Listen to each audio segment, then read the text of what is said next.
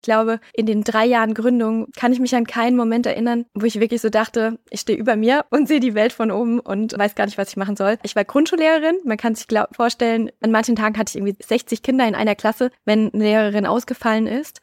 Und das war ein ganz anderes Level an Stress, an Flexibilität, dass man dann quasi abliefern muss. Und deshalb, bevor ich in Stress gerate, da muss schon einiges passieren. Herzlich willkommen zu einer neuen Episode bei Unicorn Bakery. Mein Name ist Fabian Tausch und heute ist zu Gast Lisa Rosa Bräutigam, Gründerin von Nuvo und im letzten Jahr 2,75 Millionen ähm, Finanzierung geraced, Seed-Finanzierung, äh, Glückwunsch nachträglich, viel mitbekommen, dass das ja auch doch eine ganze, ganze Reihe Arbeit war und dass da immer wieder mehr hintersteckt, als man dann vielleicht auch von außen wahrnimmt. Ihr seid jetzt zuletzt dann auch teammäßig gewachsen, habt euch weiterentwickelt, hattet aber viele Ups und Downs auch auf dem Weg dahin. Und ähm, genau darüber würde ich mit dir gerne heute so ein bisschen sprechen. Ich will auf keinen Fall irgendwie nur so tun, als ob alles nur so hart wäre und, und gar nicht cool, aber ich will auch nicht so tun, als ob alles nur cool wäre und nicht hart. Und ich glaube, dadurch, dass ich das so, dadurch, dass wir da immer wieder darüber gesprochen haben und ich dadurch auch ein bisschen mehr mitbekommen habe, finden wir vielleicht ein paar Themen, äh, woraus äh, andere Gründer und Gründerinnen äh, lernen können. Kurz zu Nuvo. Ihr macht am Ende Workplace as a Service. Es war eine Zeit lang Homeoffice as a Service. Inzwischen ist deutlich hybrider wieder das Setup, das wir, glaube ich, da draußen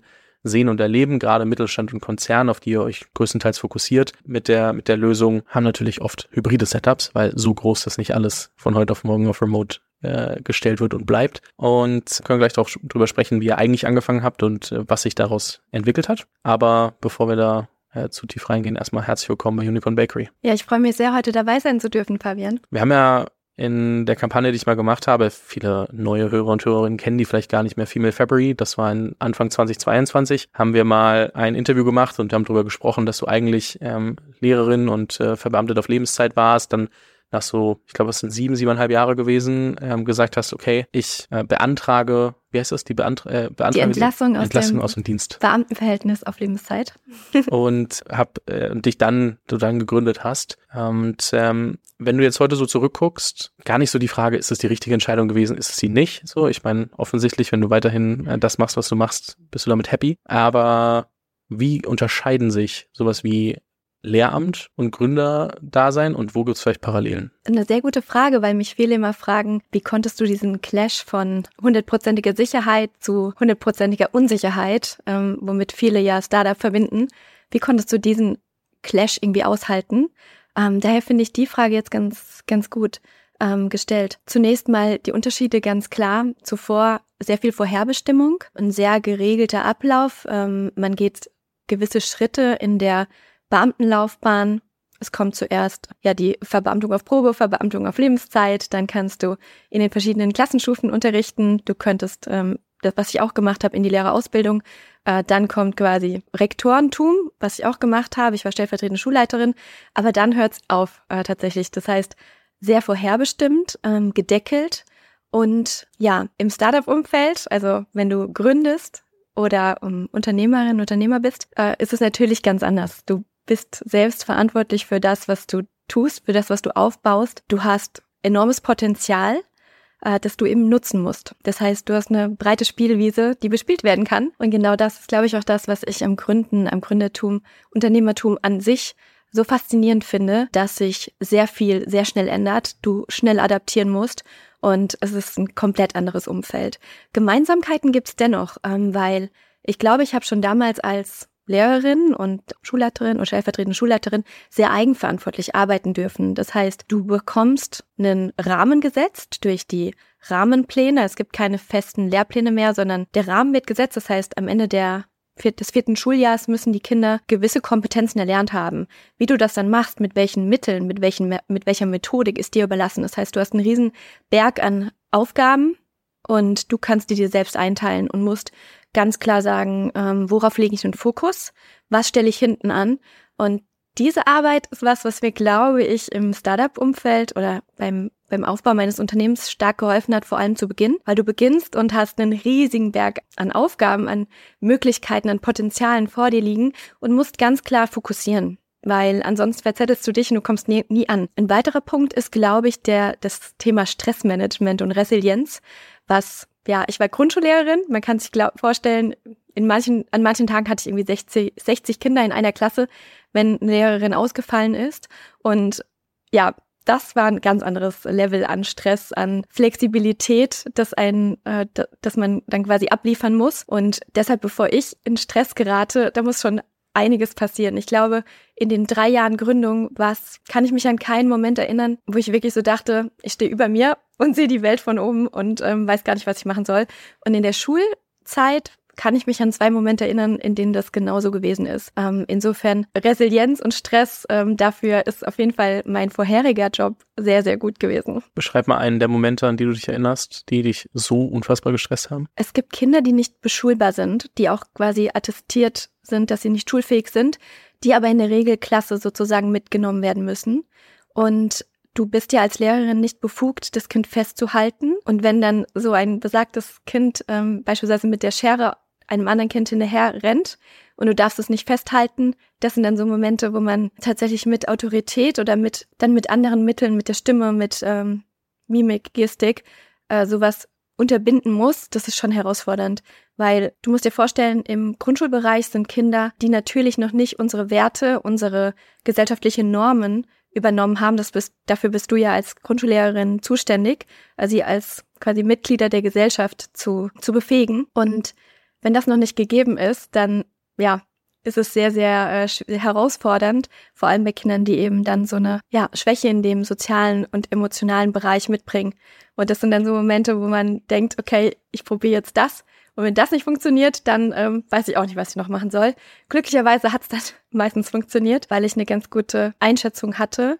Und ich glaube, deshalb war ich auch damals eine gute Lehrerin. Und das, das ist auch übrigens was, was einem Later Stage, glaube ich, viel hilft, wenn das Team wächst so Kompetenzen von, von Mitarbeitern oder von Kindern, von Individuen sehen und sie fördern, Potenziale rausholen aus Menschen und Erfolgserlebnisse verschaffen durch Eigenverantwortung und so diese Förderung, indem man sieht, was ähm, an Potenzial in Menschen steckt.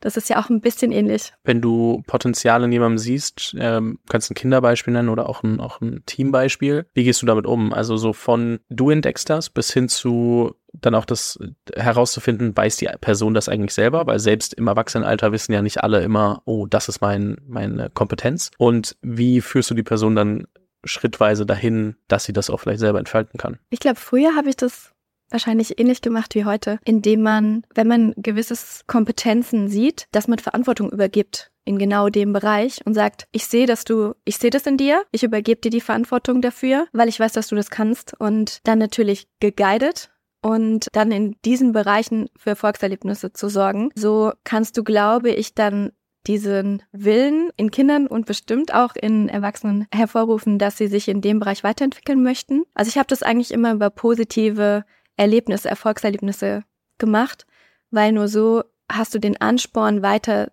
zu wachsen, besser zu werden, wenn du schon das Gefühl hast, ich bin darin schon gut.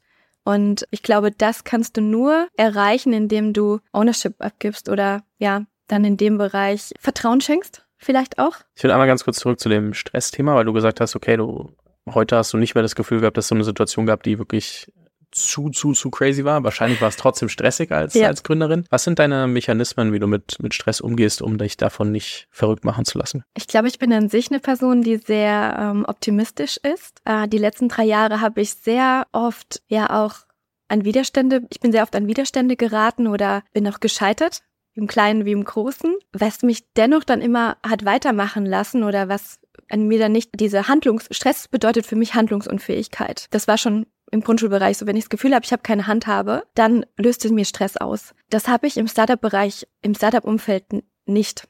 Nicht immer. Natürlich gibt es auch ausweglose Situationen.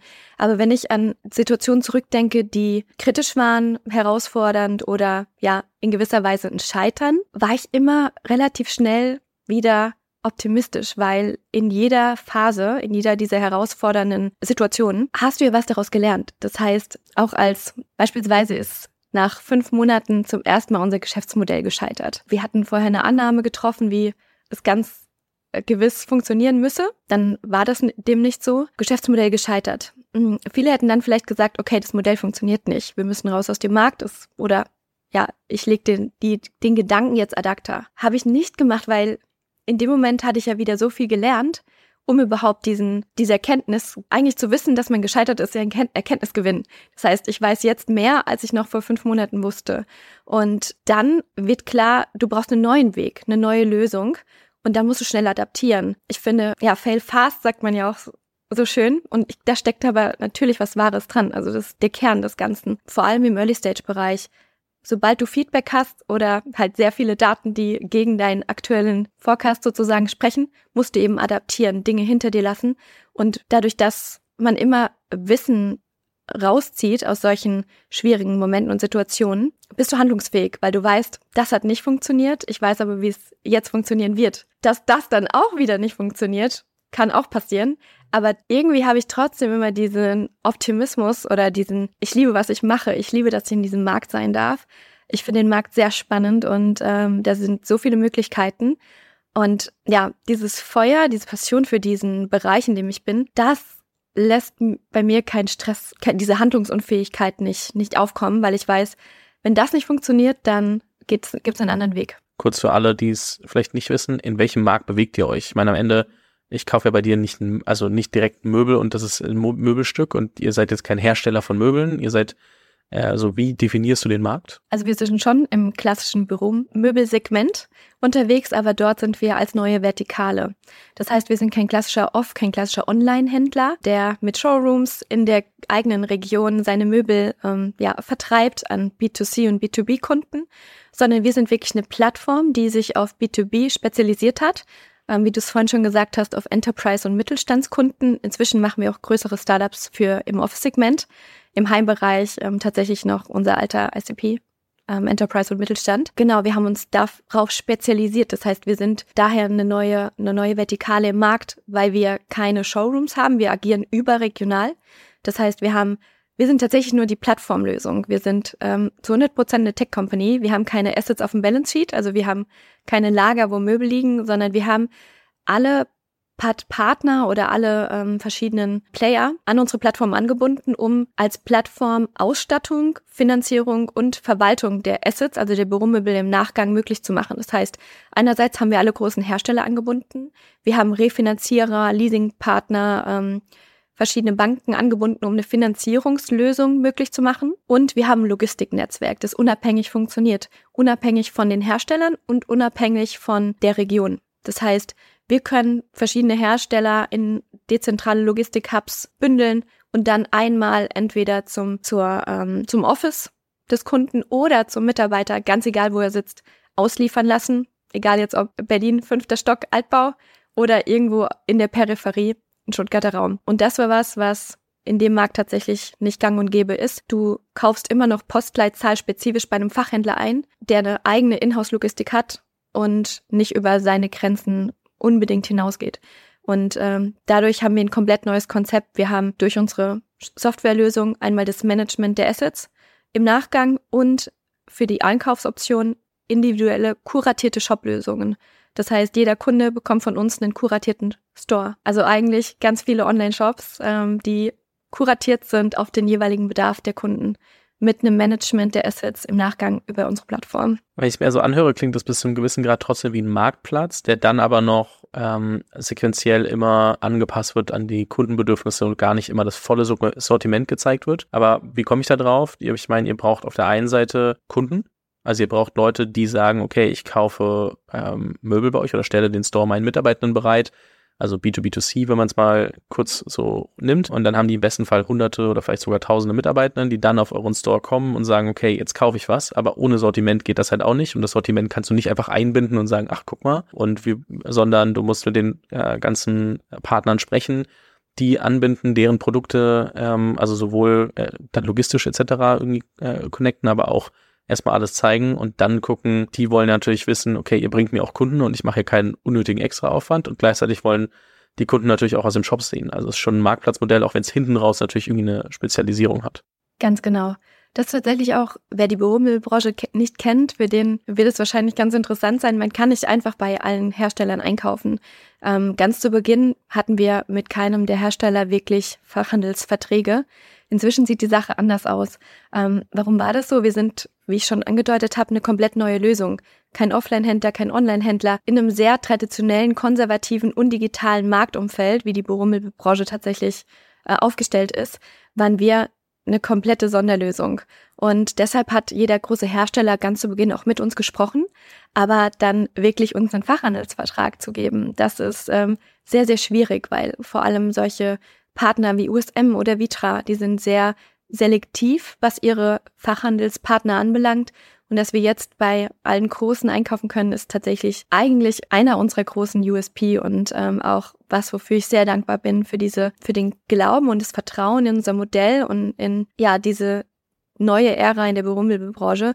Und ähm, ja, das ist tatsächlich ja auch der, die Büromöbel sind ja das, was, was unser Asset ist, also unsere Grundlage sozusagen. Damit sorgen wir für gesunde Mitarbeiter, schöne Arbeitsplätze, attraktive Arbeitsplätze, Wellbeing. Also wenn ich drüber nachdenke, ähm, dass man das nicht von Tag eins haben konnte, ist ja die Frage, wie sah der Fake it till you make it Moment aus, wo man sagt, okay, das ist das, was wir bieten, aber eigentlich im Hintergrund haben wir vielleicht noch nicht mit allen Fachhandelsverträge etc. Wie war eure Fake it till you make it Lösung? Das war ein bisschen das, unsere Geschichte. Ich habe vorhin gesagt, das Geschäftsmodell hat sich nach fünf Monaten neu auf, also wir, wir haben es neu umge, wir haben es umgeworfen. Wir haben zu Beginn das Ganze wie ein Jobrad-Modell aufgesetzt. Das heißt, wir haben nicht direkt eingekauft, sondern wollten über ein Fachhandelspartner-Netzwerk agieren. Warum hat es nicht funktioniert? Die Büromöbelbranche ist anders als der Fahrradmarkt. Die Bürofachhändler wollten nicht wirklich Endkunden bei sich im Laden.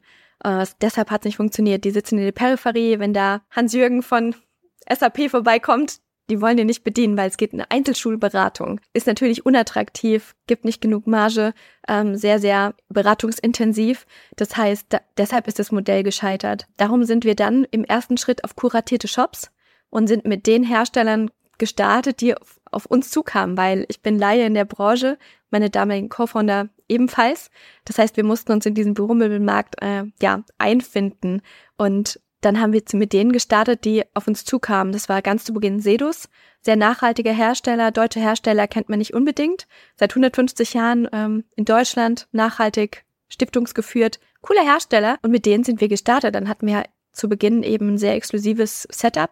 Danach haben wir noch K&N dazu genommen für Schnelllieferoptionen. So hat sich das Ganze dann ähm, entwickelt. Und ganz zu Beginn, als wir beispielsweise keinen Herman Miller einkaufen konnten, haben wir das dann, weil ich wollte unbedingt den Aeron mit dabei haben, wer ihn kennt, ähm, der weltweit bekannteste Bürostuhl, steht im Weißen Haus, habe ich dann damals über einen Fachhandelspartner eingekauft, ohne wirklich, ja, dann eine Marge noch zu haben an dem Produkt. Ja, weil ich aber einfach sehr, ja, ich wollte das Produkt halt unbedingt anbieten, weil es, gehört halt in so ein Sortiment mit dazu.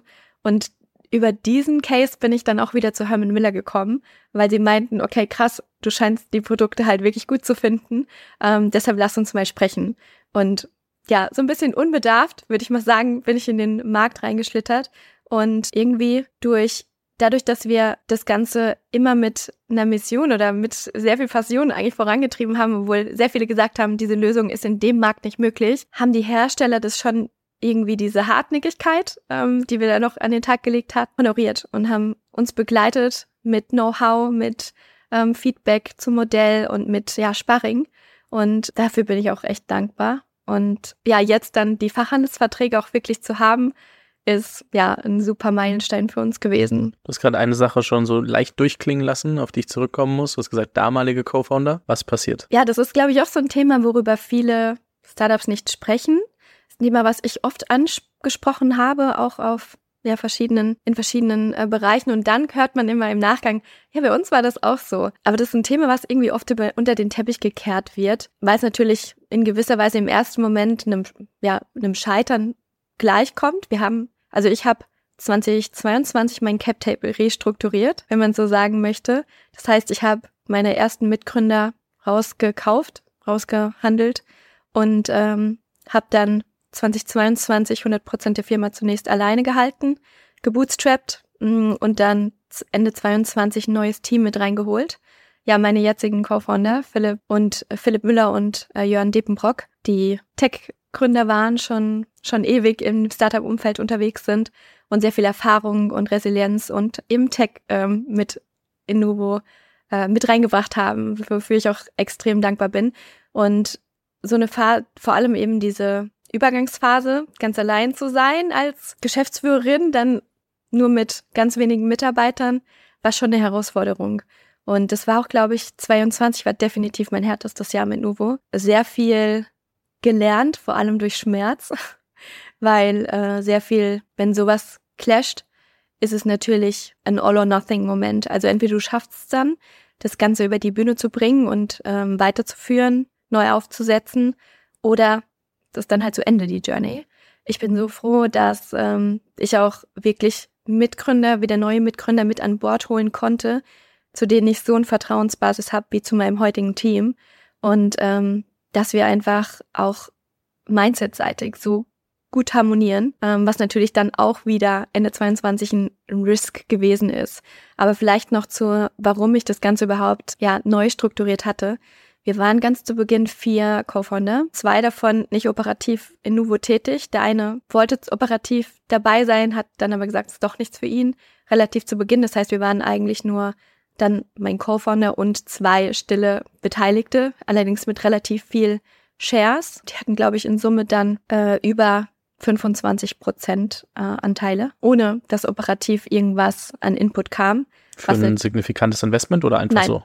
Okay. Für kein Investment. Es war ein ja, Fehler von, von uns. Mm, damals von meinem ersten Co-Founder und mir, weil wir einfach das Know-how nicht hatten. Dass wir dann, der Cap-Table war dann im Endeffekt nicht mehr wirklich tauglich für eine Funding-Runde, für eine gute Funding-Runde, weil ja, wenn du 25 Prozent, also ein Viertel der Firma an jemanden vergeben hast, der operativ keinen Mehrwert bringt, ist halt sehr schwer, das zu vertreten und da dann wirklich eine signifikante Runde zu raisen. Das haben wir relativ früh gemerkt. Äh, ein anderer, der andere Part, der dann noch dazu kam und der dann das ganze Thema überhaupt dazu gebracht hat, dass ich die Entscheidung getroffen habe, weil es ja keine Entscheidung, die man leichtfertig trifft. Wir haben eineinhalb Jahre hm, an Uwe zusammengearbeitet, knapp. Und natürlich haben wir sehr viel auch durchgemacht in diesen ersten anderthalb Jahren, sehr starkes Vertrauen auch zueinander gehabt was das angeht. Aber ähm, mein erster Co-Founder, er war einfach kein Gründer.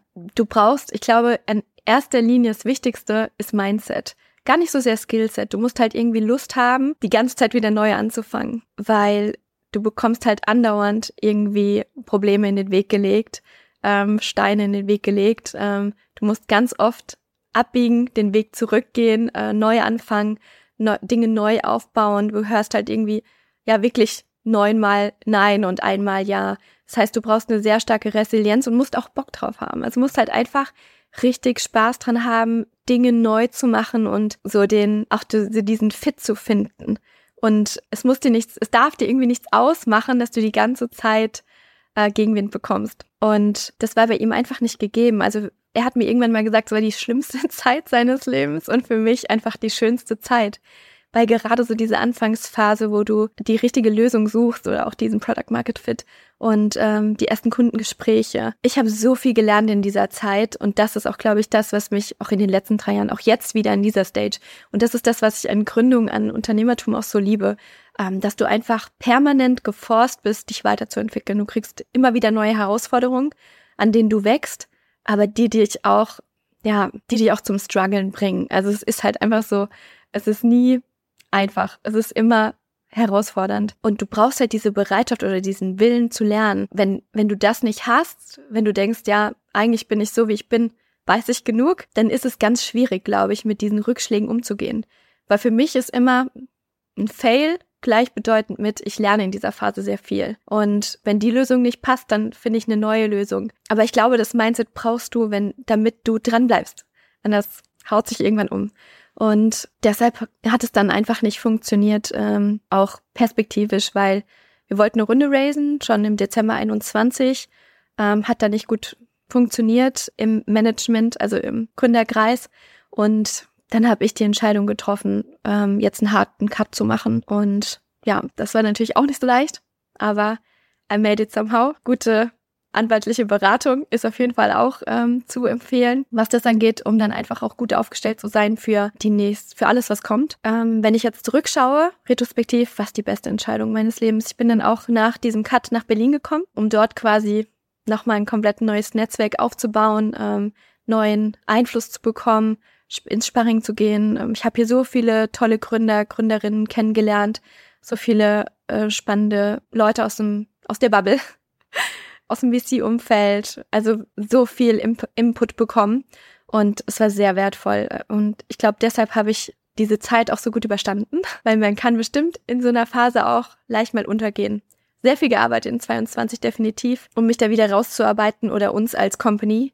Äh, sehr viel Unterstützung von ersten Teammitgliedern bekommen, wie ich auch krass dankbar bin bis heute. Anders hätten wir es auch nicht geschafft. Und ja, jetzt dann ähm, das neue Team zu haben und jetzt 14 Leute zu haben, ist für mich echt krass. Viele Punkte, bei denen man ansetzen kann. Erstmal schön zu hören, dass es natürlich am Ende funktioniert hat und schön zu sehen, dass dann irgendwie da auch positiv rausgekommen bist. Ähm, oder ihr als Firma auch. Wie war das dann in der Zeit? Weil ich meine, am Ende so Gesellschafter rauskaufen, rausverhandeln, je nachdem, wie auch immer. Wir brauchen keine Details dazu. Ist ja trotzdem was, wo man sagt, okay, das kann funktionieren, das muss nicht funktionieren. Wenn sich da jemand querstellt, dann gibt's die Firma halt gegebenenfalls nicht mehr. Und das war ja trotzdem relativ früh nach Gründung. Also es war ja trotzdem jetzt nicht, dass du sieben Jahre innen und weißt du so, okay, mal schauen, das heißt, wahrscheinlich noch immer Feuer und Flamme, auch wenn es einen Dämpfer hatte und dann aber trotzdem abhängig von der Entscheidung anderer. Wie, wie ging es dir damit? Es war schon so eine, es war schon eine krasse Phase. Und ich glaube, da habe ich auch nochmal richtig krass verhandeln gelernt, weil da war es halt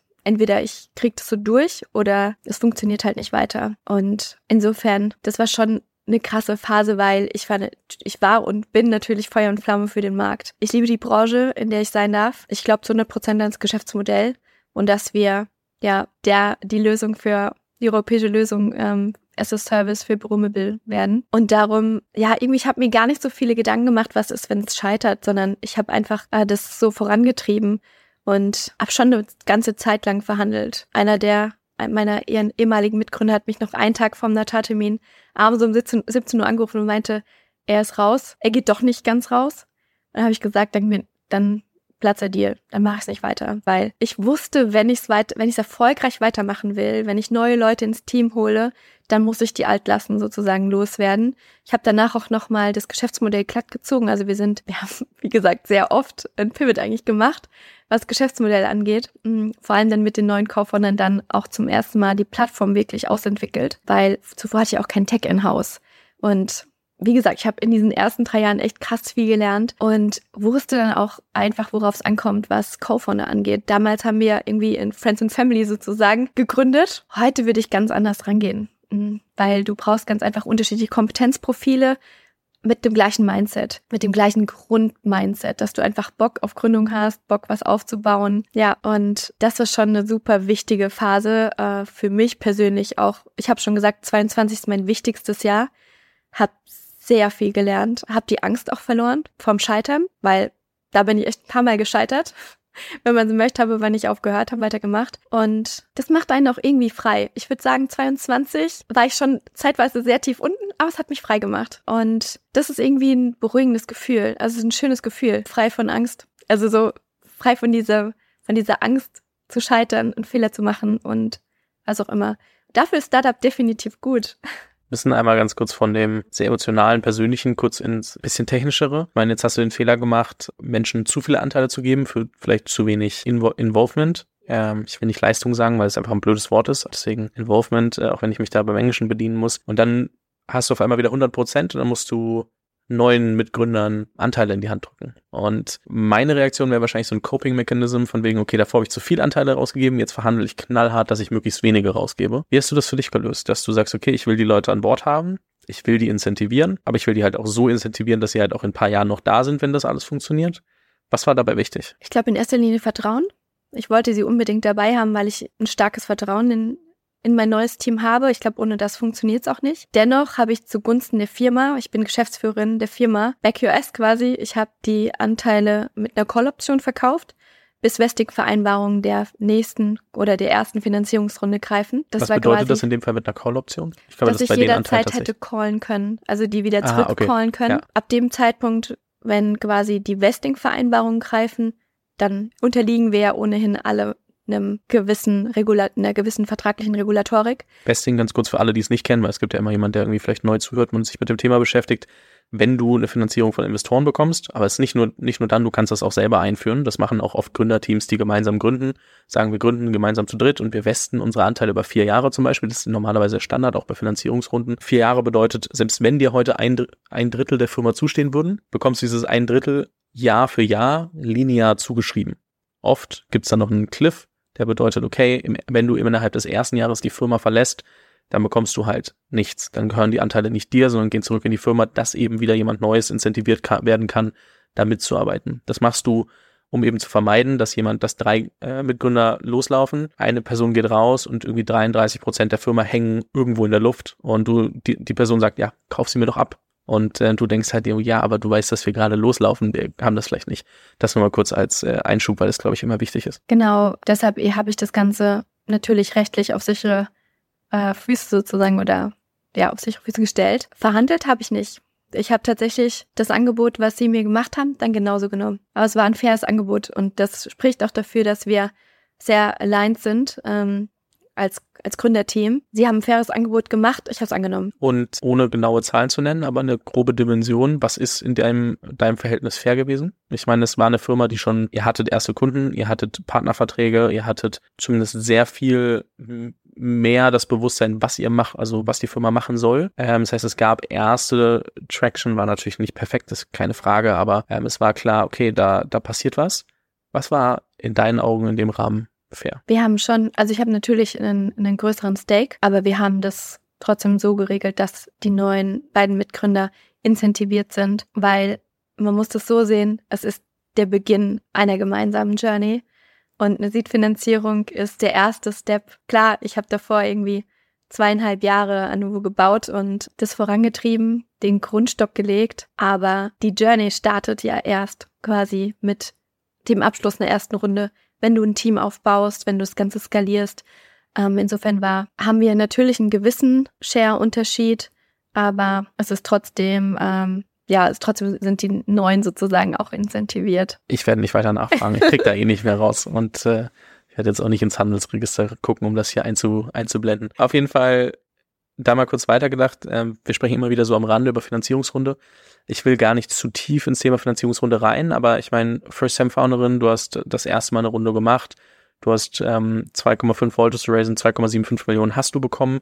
Äh, du hast PCs dabei. Was waren deine größten Learnings aus einer Finanzierungsrunde? Ich glaube, ich habe natürlich in einem schwierigen Marktumfeld geraced und ich weiß noch ganz zu Beginn, als ich gesagt habe, ich gehe raus, mir sehr viele gesagt, race jetzt nicht du bekommst jetzt gerade kein Geld, warte irgendwie ein halbes Jahr. Hätte sich nicht bewahrheitet, glaube ich.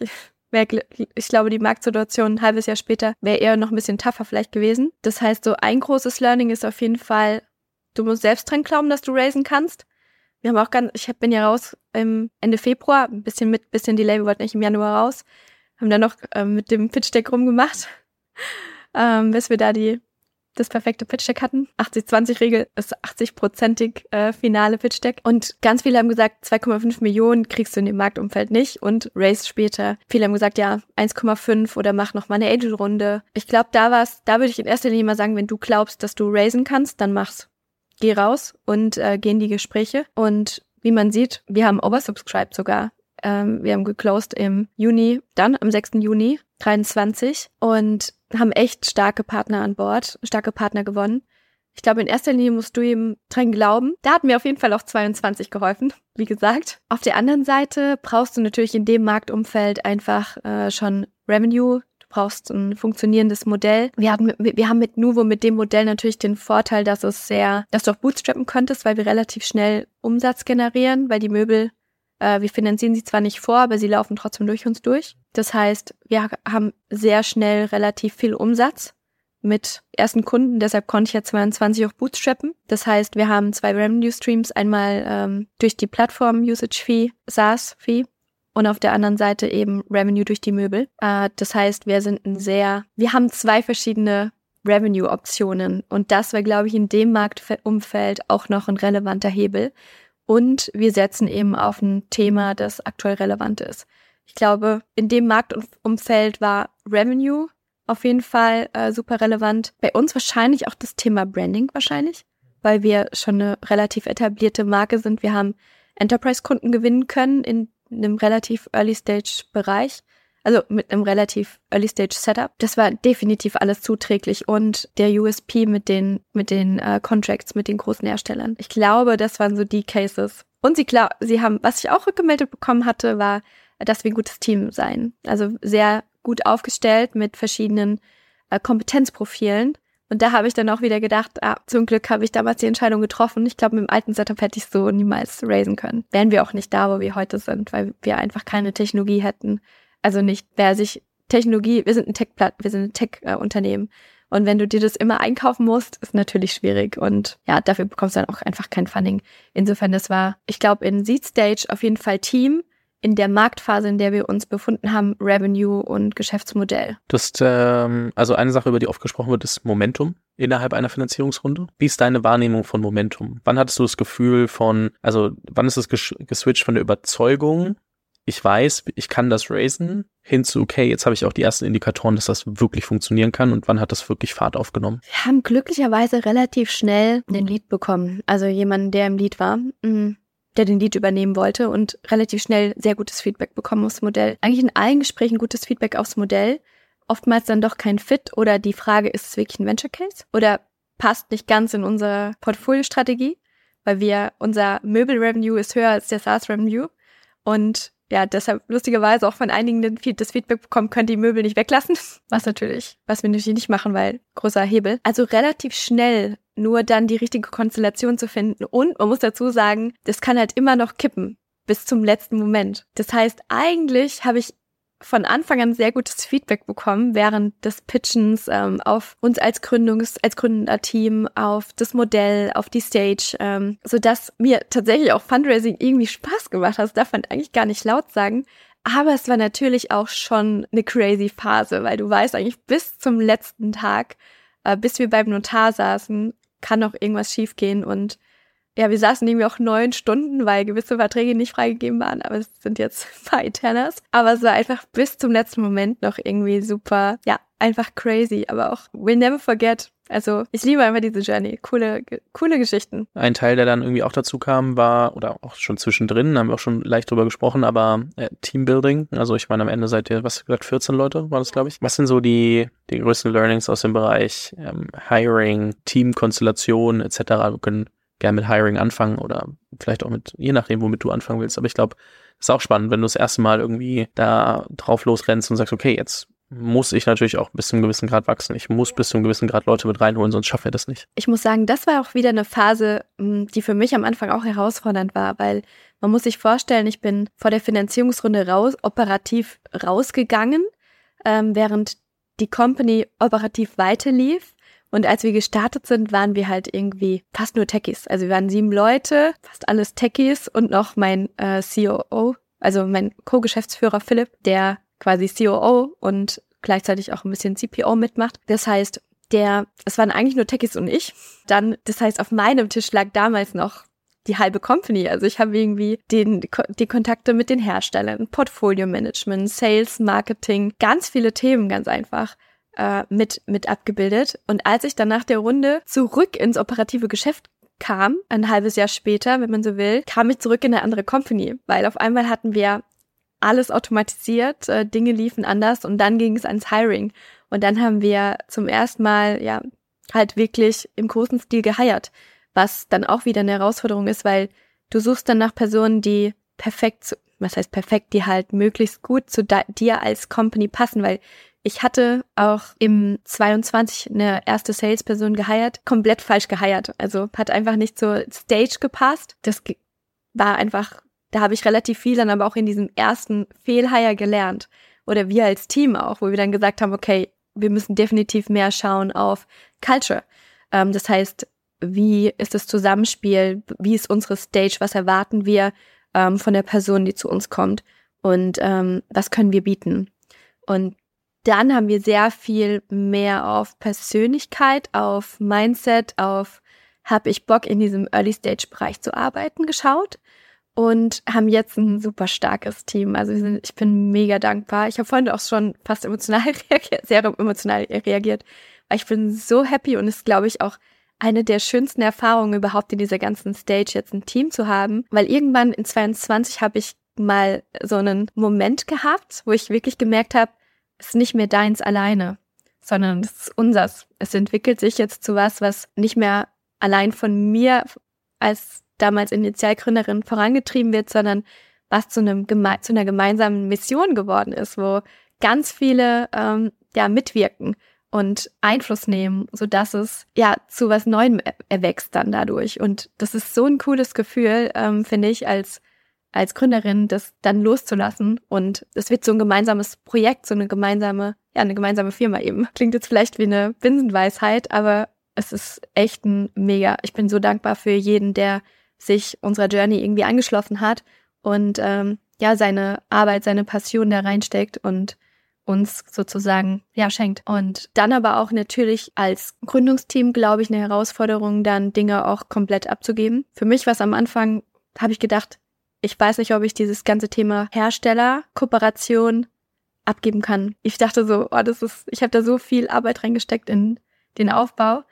Und jetzt haben wir so einen tollen Mitarbeiter, der äh, den Bereich jetzt übernommen hat. Und es ist mir jetzt dann doch gar nicht schwer gefallen, den Bereich ähm, einfach zu übergeben. Und es ist irgendwie auch für mich voll der Lernprozess. Und ich glaube, ähm, ja, wie, wie ich schon gesagt habe, in jeder Stage irgendwie wieder neue Herausforderungen und neue Themen, die man mit sich selbst irgendwie lösen muss, dann auch seine neue Rolle wieder zu finden. Wenn man vorher irgendwie ein Mädchen für alles ist und wirklich jeden Bereich ownt und auch allein entscheiden kann, dann das Ganze wieder neue Co-Founder im Konsens alles zu äh, bestimmen, dann ein neues Team zu haben, Dinge abzugeben und die Rolle, neue Rolle zu finden. Ich glaube, das ist in jeder Stage dann wieder eine neue Herausforderung, aber dann auch extrem befreiend und irgendwie neue Kapazitäten freisetzend, wenn du es geschafft hast. Dann auch diesen Bereich dann einfach das, ja, abzugeben. Eine Frage, die ich mir immer stelle, ähm, und ich glaube, viele, die das erste Mal dann irgendwie heiern müssen, wann schaffe ich eigentlich eine neue Stelle? Wir haben uns das sehr ganz genau überlegt, eigentlich welche Bereiche abgegeben werden müssen und welche Bereiche vielleicht eher von jemandem wie einem Founders Associate übernommen werden können. Ich glaube, das kommt immer ein bisschen drauf an, wie viel Zeit du für die eine Aufgabe, für den Bereich dedicatest. Und gerade diese Herstellerkoordination, Portfoliopflege, je größer das Business wird, auch wenn wir jetzt ins Office-Segment gehen, desto größer ist halt die Produktvielfalt. Und gerade sowas wie so ein Thema wie Preislisten updaten in unserem Portal, also in, in unserer Plattform, Produkte anlegen, neue Produkte anlegen. Wir haben ein eigenes PIM jetzt gerade äh, fertig entwickelt, äh, was jetzt befüllt werden musste, was auch, also das waren, so haben wir, wir haben immer geschaut, welche Bereiche behindern uns oder sind auf meinem Tisch, die mich jetzt von Sales-Aktivitäten oder Marketing-Aktivitäten, je nachdem, worauf wir den Fokus legen, ähm, sozusagen abhalten, weil wir wollen ja Umsatz generieren. Und dann haben wir je nachdem eben da eine Stelle geschaffen. Das war relativ klar, dass wir da eine Stelle besetzen müssen. Aber irgendwann haben wir zum Beispiel auch nachgezogen, was ähm, so Sachen wie Belege, Finance-Themen angeht, haben wir jemanden äh, Part-Time dazu geholt, weil einfach super viel Zeit vor, auf dem Tisch meines Co-Founders von Philipp äh, sozusagen weggestohlen wurde durch diese Kleinigkeiten. Das ist halt eigentlich eine Arbeit, die du einfach abgeben kannst und äh, jemand, der dann nur das machst, dann auch schneller. Und solche Themen, dann macht es einfach Sinn, wenn du merkst, oh, das ist für mich äh, irgendwie time-consuming, dann macht es Sinn, so eine Stelle irgendwie zu schaffen. Oder wir haben jetzt in 23, Ende 23, Dezember 23 Entscheidung getroffen, stärker auf Sales als auf Marketing zu setzen, bedingt durch die Marktsituation, weil ich denke, viele ähm, shiften jetzt von auf Outbound-Aktivitäten, weil Inbound nicht mehr so stark funktioniert, nur noch auf gewisse, in gewissen Bereichen. Und da haben wir natürlich auch intern äh, personell geschiftet. So ein bisschen. Und da muss man immer auch flexibel, glaube glaub ich, bleiben und ab und zu geben. Und wir sind jetzt sehr gut gefahren mit unseren Founders Associates, weil die sind so, die sind sehr generalistisch aufgestellt und supporten wirklich in allen Bereichen. Und ähm, man kann sie sehr, sehr eng mitnehmen, in alle Bereiche mit reinnehmen. Ist auch eine spannende Position, glaube ich. Ja, also ich würde immer schauen, welche Teile müssen dedicated von einer Person ähm, übernommen werden und welche kann vielleicht ein Founders Associate oder wer auch immer übernehmen, der eher so ein bisschen generalistischer aufgestellt ist, dann bist du flexibler, ganz einfach. Eine letzte Frage habe ich noch, äh, so als kleinen Themenbereich. Was würdest du sagen, wie verändert sich Company Building äh, in den letzten zwei Jahren durch sowas wie äh, die ganzen KI-Themen, die dazukommen? Wie nutzt ihr teilweise vielleicht KI, um als Firma irgendwie produktiver zu sein, vielleicht mehr Aufgaben oder mehr Projekte irgendwie bei einer Person aufhängen zu können, weil die Person vielleicht irgendwie smarter mit den Dingen umgehen kann? Wie beeinflusst es euch? Also wir sind ja eine Tech-Company, das heißt, wir haben sehr viele Techies und äh, die verwenden das, wo es auch immer möglich ist. Und die Tech-Hires haben wir übrigens durch das Netzwerk, meine, ähm, meine gesamten, Tech, also unsere Techies sitzen alle in Dortmund und noch einer in Hamburg, aber sie sind alle aus dem alten Netzwerk meiner neuen Co-Founder. Und ja, die sind super, die binden das tatsächlich überall ein.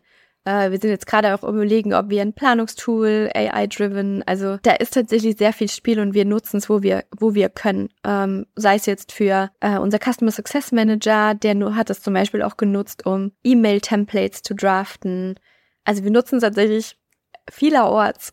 Und du selber? Ich nutze, ich habe es zum Beispiel für die, für die Stellenausschreibung genutzt und habe es dann aber natürlich nochmal umgeschrieben. Ansonsten nutze ich es bislang noch selten. Also eher so für Texte. Aber da bin ich ein bisschen picky. Ich habe nämlich früher Germanistik studiert. Ja, ich muss auch sagen, ich habe es auch noch nicht überall drin, aber ich habe auch. Aber es ist schon ein, krasses Tool. Ja, es kann schon, kann schon echt viel. Ich glaube, wir haben insgesamt einen guten Rundumschlag gemacht. Ich möchte mich ganz herzlich bei dir bedanken, so offen auch über Themen zu sprechen, die vielleicht nicht gut funktioniert haben, wieso ich muss mein Cap-Table restrukturieren etc., die natürlich auch irgendwie viel, viel Kopfschmerzen bedeutet haben. Und ähm, deswegen umso schöner, dass wir hier sitzen und darüber sprechen können, wie es geklappt hat. Ja, super gerne, weil, und das möchte ich nochmal sagen, Gründen ist cool. Du hast ganz am Anfang gesagt, es ist nicht immer cool. Es ist eigentlich immer cool. Es ist nur manchmal auch sehr, ja, es ist herausfordernd, aber es ist cool.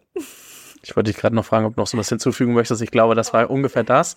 Das passt ja perfekt. Damit an der Stelle, äh, ich verlinke natürlich sowohl äh, dein LinkedIn als auch Nuvo äh, in den Shownotes. Äh, Lisa, vielen, vielen lieben Dank. Ich danke dir.